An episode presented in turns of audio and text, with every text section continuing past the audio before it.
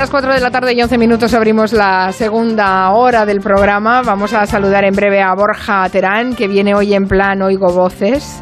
Por cierto, Borja, estás ahí, ¿no? ¿Qué tal? Hola, sí, estoy aquí. ¿Qué tal estáis? Oyes voces. Nunca Oigo mejor voces. dicho, las oyes por los auriculares que estás en la radio. Pero hoy vamos a hablar eh, de, de las voces de la tele, las que no tienen cara, solo Sí. voces en la tele. Así una cosa como, como rara. Interesante, interesante. Ha sido idea, por cierto, hay que decirlo, ha sido idea de Raquel Martos, que me llamó un día y me dijo, ¿por qué no haces esto un día? Y dije, ay, qué buena idea. Ah, mira, os vais hablando Sí. entre vosotros Claro. y vais quedando y tal. Es eh, otro programa paralelo el que se realiza. ¿Cuántos hay? ¿Cuántos programas a la vez. paralelos hay en Nosotros Gelo? abrimos a las 3 y de repente hay, De hay, hay cuatro gelos funcionando en diferentes canales. Bueno, está bien. Estamos interconectados. Muy bien, así me gusta. Estamos en en buena, la red, que en buena sintonía, ¿no? Que diría el Sí, clásico. sí. Es un poco rancio esto de en buena sintonía, pero bueno. Eh, después también abriremos el territorio negro. Ojo que hoy tenemos un eh, invitado de lujo. Es el comisario Joan Carlos Molinero de los Mossos d'Esquadra. Ya saben que los Mossos d'Esquadra están especialmente en Cataluña con unas problemillas importantes, no solo por los incidentes callejeros, sino también porque se les está utilizando políticamente. A ver cómo, cómo, lo, ve, cómo lo ve el comisario y lo hablaremos con Luis Rendueles y Manu Marlasca. Pero antes, Borja, ¿sabías tú que es el día de la tortilla? Ay, no. De patatas. No lo sabía. El día de la ah, es de la pata- tortilla de patatas, Tortilla de patatas, específicamente de claro. patatas. Hombre, o sea, no es en general del día de la tortilla. Hombre. Mari Carmen, que el día de la tortilla francesa es un poco... No, en la rica es la de patata. No, que Vale, la vale, nuestra. pues la Sí. tortilla, vale, muy bien. La que se hacía en la mili, no. Ay, Eh, no. no, no toquemos el tema de la No mili. Esto para otro programa que se Solo está responde a esta pregunta. ¿La hiciste o no la hiciste, Borja? No, No la La, hice. la tortilla sí, la mili no. Si ni siquiera tiene edad. Claro, claro, Yo claro. ya no, no tuve Oye, que eh, ¿es posible A que ver. hoy vayamos a, a- Goyo me dice, vamos a Sí. tener una primicia hoy en el programa. Bueno, vamos a desmontar no. un mito Primicia no. con no. la tortilla de patatas. Vamos a pisar un callo, un gran callo, que a mí me duele especialmente. ¿eh? Yo lo- esto lo hago un poco en contra de, de- de mi corazón, pero hoy no vamos a hacer amigos en Villanueva de la Serena, en Badajoz. Vaya. en la ciudad de Raúl Granado, de nuestro compañero, porque allí llevan años documentando y reivindicando el origen histórico de la primera tortilla de patata de España. Bueno, pues hoy vamos a escuchar a una experta periodista especializada en la investigación gastronómica, es Premio Nacional de Gastronomía 2018, Ana Vega, y ella desmonta el falso mito del origen villanovense de la primera tortilla de patatas. Lo que hicieron dos vecinos de esa ciudad, y eso está documentado, es cierto, en 1798 fue pan con una pequeñísima porción de patata. Pero claro, entre el pan y la, y la tortilla hay diferencias. Es que en los primeros siglos, después de ser importada a España, hasta finales del 18, la patata no empezó a ser utilizada con cierto criterio gastronómico. Hasta entonces se temía mm, por su toxicidad y solo se le echaba de comer a los animales. que en esto de Villanueva de la Serena yo lo siento muchísimo por ellos, por favor, que no se, no se lleven disgusto. Yo entiendo que a ellos les hace mucha ilusión pensar que se inventó allí, ¿vale? Pero lo que hay que buscar es la verdad. Lo que se hizo en Villanueva de la Serena fue un experimento para conseguir pan de patatas. El pan de patatas fue parte de esta como promoción ¿no? que se intentó hacer de, las, de la patata eh, en los últimos años del siglo XVIII como parte del movimiento de la ilustración, como diciendo, venga, vamos a comer esta patata y encima vamos a intentar aprovecharla lo mejor posible para que la gente eso no pase tanta hambre, que era una masa de pan con harina, con agua, con sal y llevaba una proporción de patatas cocidas. ¿Vale? Y luego parece que unas vecinas dijeron, hombre, eh, si este pan de patata lo echamos en la sartén, pues igual de ahí puede salir algo mm, gustoso y poco a poco se Más puede ir introduciendo. Claro, pero eh, Ana Vega nos dice, hombre, llamarle a eso tortilla de patatas, mm, no. Antes de hacer una tortilla, pensad en toda la historia ¿eh? que hay detrás de un, de un plato tan sencillo como este. Dice Ana Vega que nos podría hacer una masterclass culinaria cada semana, que la tortilla de patatas es de todos. Y hay un documento, de momento el más antiguo, que ya he encontrado hablando del plato. La referencia más antigua que yo he encontrado es que en 1767, bastante antes de que los señores estos de Villanueva hicieran su pan de patatas, hay un botánico y agrónomo valenciano que se llamaba eh, Joseph eh, Valcárcel, que saca un- una, una especie de enciclopedia sobre agricultura. Y en uno de sus, tem- en uno de sus tomos cuenta que de las patatas en España, su regular empleo es en guisados y en tortillas. Y ahí No es donde nada aparece, sí, ahí es donde Pero aparece ahí lo deja. Mm, la primera referencia. eh, en ese eh, el manual, en ese libro de 1767 de un valenciano, Josep Valcárcel. Bueno, me parece que necesitaremos seguir investigando. Eh, has apuntado, ¿no? El teléfono de Ana Vega, que la Sí. llamaremos más a menudo, pero que me parece que no la van a invitar nunca a Villanueva de la Serena en Badajoz a, a dar el pregón de Bueno, las fiestas. a ver, eh, igual sí, o sea, se empieza con un pan de patatas, eh, que es un primer experimento, luego Nada, se desarrolla nada, la idea. Nos has desmontado el día de la tortilla. Ay, que. Bueno, en fin. Bueno, Borja Terán, primero vamos eh, con tu concurso antes de Ay, escuchar sí. tus voces, ¿no? Venga, antes de escuchar voces y, lo- y la locura de las voces, vamos a la pregunta del día. La pregunta del día, a ver, a ver, ¿eh? es una pregunta muy friki, pero es fácil, hoy es fácil.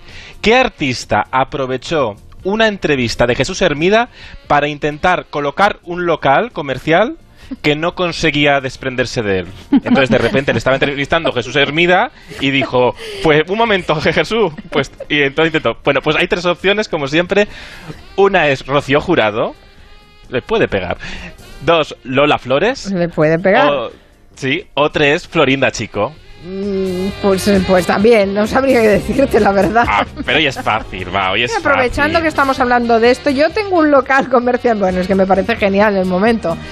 Sí, está bien, está bien. luego lo escuchamos que es muy curioso, Tenemos muy la curioso. encuesta abierta en Twitter y ya pueden ir votando la, a la pregunta que nos ha propuesto hoy Borja Terán. Vamos Sí. a hablar de esas voces carismáticas que recordamos todos de los programas de la televisión. eh, que solo las oímos, que las identificamos mucho cuando las escuchamos, pero que no le ponemos cara. Claro, de hecho hay programas que tenían voces en off que cuando las cambiaban de voz fracasaban. Un ejemplo claro es El Precio Justo, aquel programa que consistía en, adivinar precios de, bueno de todo tipo de artilugios. Era había había jugaban mucho a, a- a descolocar, ¿no? Con diferentes desde un electrodoméstico hasta una sartén y había una voz mítica que recordáis con aquella junto con aquella sintonía que era la de Primitivo Rojas. Señoras y señores, aquí comienza el precio justo. Con Lupe, Chris, Gaby, Chloe, Pepa y Tina, Verónica con su ordenador y Joaquín Prat. A ver. Verónica Eh, con su ordenador. Es que me hace mucha gracia porque nombran todas las azafatas, en ese momento las azafatas poniendo cara así de teleserie como diciendo aquí estoy yo, ¿no? A ver cómo saludas con la mirada. Y antes de Joaquín Prat estaba Verónica, que era Verónica Mengoz, que presentaba el kiosco, si os acordáis, que hacía Sí. muchos programas infantiles. Y claro, Verónica Mengoz tenía un ordenador. y decía Verónica con su ordenador. Hombre, es que era el año 88, era el año 88, era un momento bueno. En el, en el precio justo también la voz de Primitivo Rojas con ese carisma tan grande, un poco de tómbola, era un poco como la tómbola de los Pero pueblos, era la ¿no? voz perfecta para ese programa. Sí. Pues fíjate que luego tenía claro que describir los artículos. Estaba la azafata abrazando electrodoméstico de turno, lo que fuera, y lo hacía así de bien. Fíjate, sin ver la imagen nos lo podemos imaginar solo con la voz de Primitivo Rojas. El primer regalo es este maravilloso piano vertical construido por unos tradicionales artesanos y lacado con la más moderna tecnología. Un sueño que cabe en cualquier rincón de la casa y con el que podrá mantener en forma su espíritu musical. A ver, un piano en cualquier rincón de la casa en No. aquellos años. A ver, yo creo que en el 88 pues igual los pisos hacían más grandes. Pero un piano no te cabe en cualquier rincón. Yo no tengo dónde, por dónde meterlo. No sé. Sí, sí, bueno, buenísimo, buenísimo. ¿Siempre fue Primitivo Rojas la voz No. del precio justo? ¿No? No, no, no. De hecho, bueno, ha habido varias voces, ¿no? Pero antes que Primitivo Rojas estuvo Fernando Acaso, que muchos lo recordaréis porque de las primeras temporadas de, de Gran Hermano fue copresentador junto con Mercedes Milá, que es un locutor, un doblador, y fue voz de la comisión de qué apostamos. ¿Os acordáis que, la, que, que- que en qué apostamos ten- había de repente una voz que irrumpía para decir si la prueba estaba bien? Las apuestas que hacían Ramón García y Ana Obregón. Y al final del programa había un momento siempre de crisis con quién se duchaba, ¿no? Porque al final se podía duchar Ana Obregón, se podía duchar Ramón García, y él como que al final intentaba solucionar la trama. Vamos a recordarlo. Señorita Obregón, ¿está usted lista? Eh, sí. Sí. A mí no me metas a la ducha, ¿eh? ¿Cuántas moscas volando son tres medias moscas más mosca y media? ¿Se está quedando conmigo, comisión? Porque, perdón, perdone, no le he querido faltar el respeto a usted. ¿Cuántas moscas volando son? Es que no le he oído bien, es que tengo un oído Repito, hoy que no- ¿cuántas no- no oigo moscas nada. volando son tres medias moscas más mosca y media? ¡Tres! ¡Tres! Señorita Obregón, una sola, porque las medias moscas no pueden volar. Y a la ducha. Y a la ducha, sí, sí. Y se duchó, y se duchó y se mojó y el agua estaba fría. Esto era muy interesante porque la voz en off era una voz que irrumpía con un personaje antagonista, era como el malo de la película, como el juez. Y además así lograban que el programa tuviera un, un objetivo narrativo. El espectador se quedaba hasta el final porque sabía, tenía que ver no solo se quedaba a ver una apuesta más llamativa o otra apuesta menos llamativa, ¿no? Se quedaba hasta el final para ver quién se duchaba. Estaba muy bien aguantar hasta el final, que tuviera como una serie un desenlace el culebrón. Pero sí hay una voz mítica, mm, vamos a estar todos de acuerdo, que lleva desde el año 97 poniendo voz a la sobremesa en la 2, es la de Juanjo Cardenal en Saber y Ganar. Saber y ganar. Un programa presentado por Jordi Hurtado.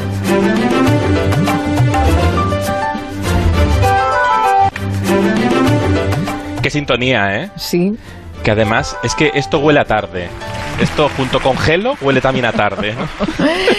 Bueno, hablamos mucho de Jordi Hurtado, que lleva toda la vida en saber y ganar, Sí. pero es que Juanjo Cardenal está Sí. igual, ¿eh? Y, a- sí, y además se nota mucho porque a veces Juanjo Cardenal no hace, el, no hace el programa, él, y hay otras voces, pero siempre mantienen en la sintonía su voz, la voz grabada de Juanjo Cardenal, porque nadie dice como él lo de con Jordi Hurtado, ¿no? Que por cierto también estaba en Si lo sé no vengo, o también Sí. lleva toda la vida en los programas y hubo un eh, de, de preguntas y respuestas. Es probablemente es la voz en off que más preguntas ha hecho en la televisión en España. Mm, Probablemente no, seguro. Y hubo una vez en, en un en un piloto, en un primer en un primer programa de un concurso que se llamaba 3x4 y que presentaba una tal Julia Otero, que ahí en ese A programa la que seguimos desde el 3x4. a la que seguimos es esa. Sí, ay, bueno, que sí que pesada es la gente con eso, también te digo, pero sí. Ah, no, pero es entrañable, es entrañable que la recuerden. es bonito. claro. Es- Sí, con exacto, el- el es, es con- un con- mili. Es un mili. No. era mejor, mucho mejor que la mili, porque era un programa interesante en el que se aprendía algo. En la mili yo no sé si se aprende algo. Bueno, pues aparte de poner minas. Juan que Cardenal fue el primer concursante, uno de los primeros concursantes, y ahí le pudimos ver la cara jugando con Julia Otero. Animal. Deberá usted acertar, por tanto, un animal. ¿Preparado ya para empezar? Sí, muy bien preparado. Recuerde que por cada pista perderá usted uno de esos cinco puntos, ¿de acuerdo? Suerte, Juanjo. Primera pista. Sus mandíbulas tienen de 80 a 100 dientes. Segunda pista. Es un cetáceo dentíceto carnívoro. Tercera pista. Salta sobre las olas como si fuera un primogénito del rey de Francia. ¿Es un delfín? Correcto. Era el delfín. Oye, pues acertó. Oye, bien, ¿eh? Porque Acertó. seguro que sí, sí, sí. No, no- Yo de entrada no sabía responder hasta la última. Eh, Sí, qué ¿tendría algún vocecita, ¿eh? Qué vocecita de niña, Bueno. Julia. Sí. Ya. Que hace años ya de esto, sí, sí. Jo, pero a mí me flipa, el comienzo de, de, de 3x4 me flipa mucho porque el primer programa ya cómo se sienta Julia en el escritorio del programa ya define la palabra autenticidad en televisión. Si podéis ir y buscarlo en RTV de la carta porque no se sienta como una presentadora cualquiera, se sienta segura y rotunda. Sí, sí, eso es un detalle que me fijo yo siempre. Mag, bueno, hagamos un requiebro, Mari Carmen Juan, hagamos un requiebro narrativo, porque hay otras voces en la tele. Estas son las voces más profesionales, pero hay otras voces que irrumpen por sorpresa. Y entonces he querido traer el ejemplo de José Luis Moreno. José Luis Moreno dejó de presentar los programas de noche en televisión española. La dirección de televisión española decidió que después de Risas y Estrellas se hiciera un nuevo programa de variedades dirigido por él, pero que no lo presentara. Y no lo presentaba él.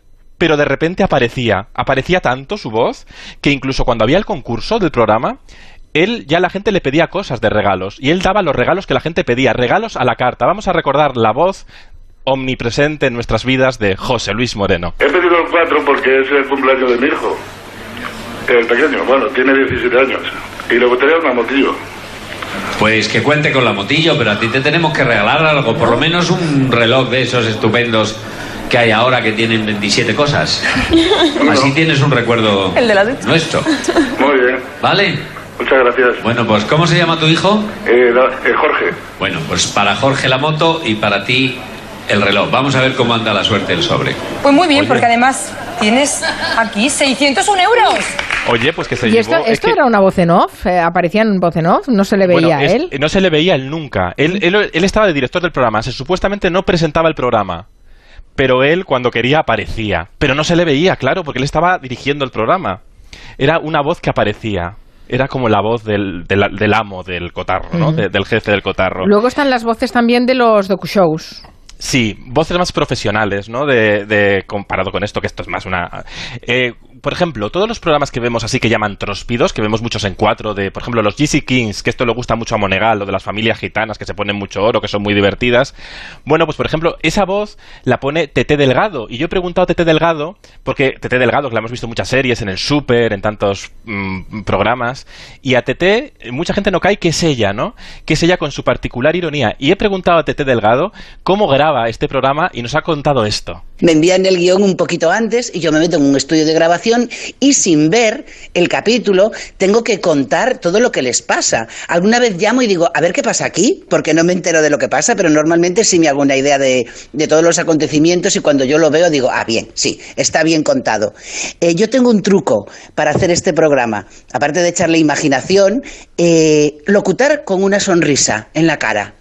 Y es, es cuentas todo de otra manera. Lo cuentas, bueno, pues con, con eso, con cariño y, y con respeto. Así que ese es mi gran secreto, amigos. Un beso.